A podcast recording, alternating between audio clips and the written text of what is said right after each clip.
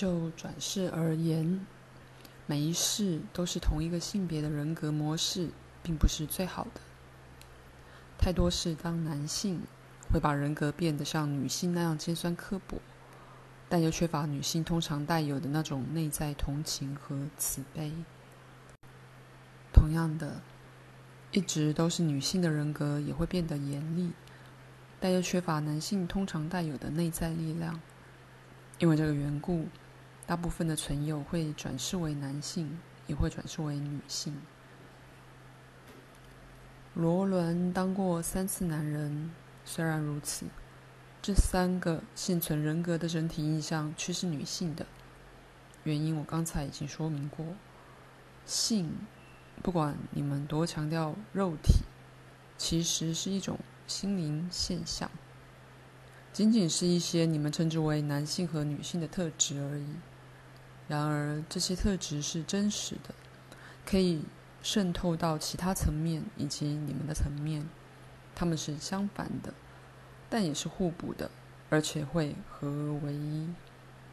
当我说，我以前也说过，整个存有既不是男性，也不是女性，可是又用约瑟或鲁伯这种肯定是男性的名字来称呼不同的存有时，我的意思只是说，整体看来。存有引用或认同的男性特质，或所谓的男性特质，多于女性特质。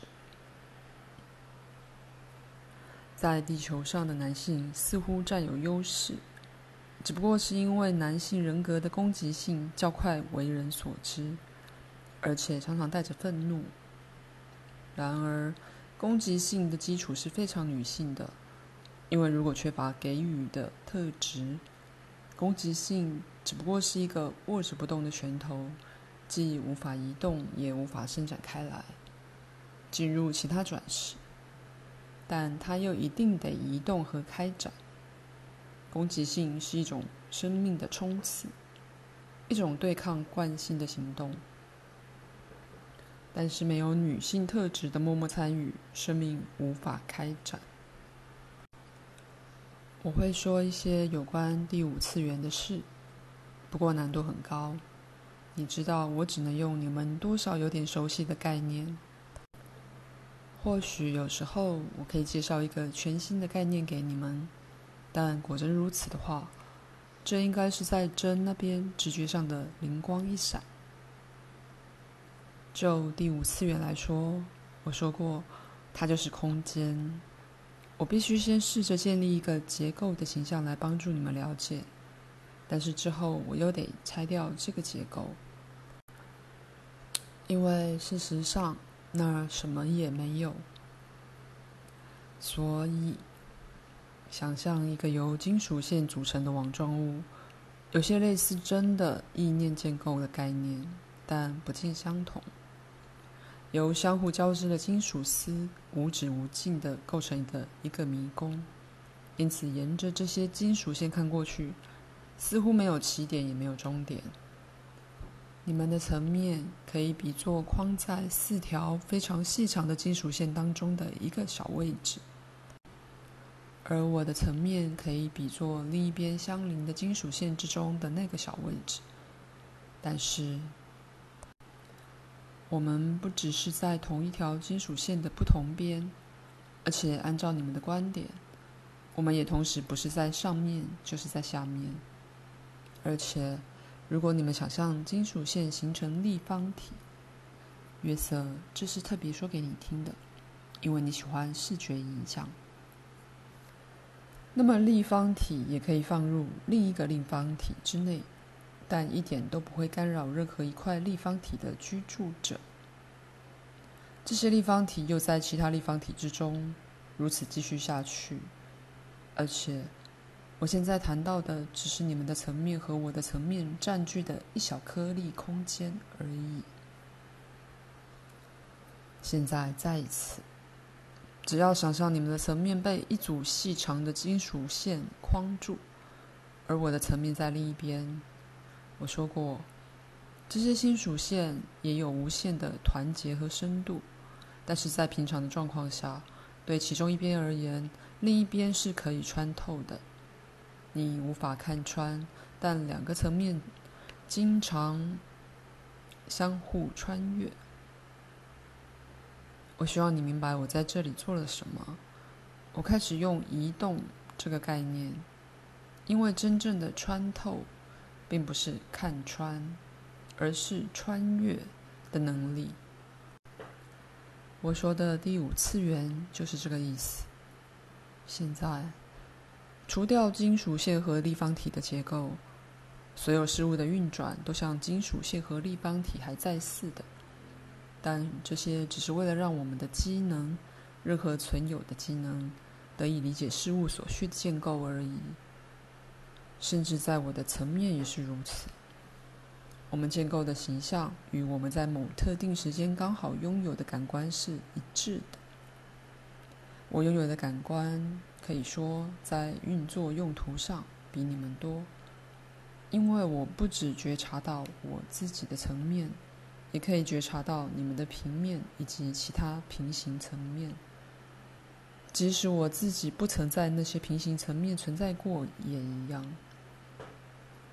我们只是建构出这些想象的线，好让我们在上面行走。你们房间的墙壁结构是这么真实，冬天要是没有它们，你们会冻坏。然而，没有房间也没有墙壁。所以，同样的道理，虽然我们建构出来的金属线在这个宇宙中对我们来说是真实的，但其实没有什么金属线。万物是一体的，就像你自己和房间表面存在的墙壁也是一体的。这同样也是穿透性的概念。墙壁对我来说真的是可穿透的，虽然我不确定我会不会。亲爱的约瑟和卢波。为了在派对上示范而表演。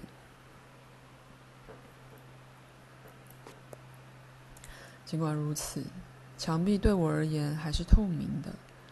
我们为了说明第五次元而建构出来的金属线也是如此。但是为了种种实际的目的，我们非得表演的好像真有这些金属线似的。从我的视野望去，虽然有一些层面我也无法瞥见。但是我比你们更懂得这些事情。我了解，在我能观看其他层面之前，那些必须发生的变化终将发生在我身上，而不是在其他层面上。此外，如果你们愿意想想我们的金属线迷宫，那我会请你们想象一下，金属线上充满了一切万物，而你们的层面和我的层面就像两个小鸟巢。筑在某种巨树的网状构造上。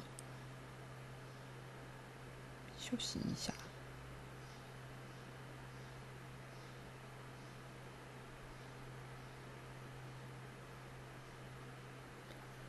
我建议以后你们在定期课都用灵印盘，定期和我碰面，但次数少一点，比起一周和我碰面三或四次，但。隔周却一次都没有，要好得多。我们三个人都需要有特定的时间休息，你们两人更是需要。但是这也牵涉到我的，或许可以这么说，我的课外活动。这是我第一课上课的班级。有一天，我们三个人都可以在我的层面上这样的课，但是老师和学生之间一定要有心灵连结。也就是说，我们必须等待，直到在你们层面上的人格有足够的进展，可以开始这种课程的时候。说的更明白一些，就是虽然理性也非常重要，我也无意贬低它的价值，但是只在那些与我们心灵有连结的人举行课程。尽管如此，连接我们的是你们称之为情感或感觉的东西。不管是在任何层面上和任何情况下，最清楚呈现生命力的就是这种连接。透过这种连接，你们的世界和我的世界里所有的事物因而交织在一起。如果再一次以金属线来想象的话，那么你们可以把它们看成是固化的情感，交织在一起。不过是用一种具有强烈凝聚力和坚挺硬度的理智力量交织着。如果只有感觉，虽然那是基础，你们也只能拥有一个不一致而且非常不稳定的架构。理性是撑住这个架构并让它有条不紊的形式。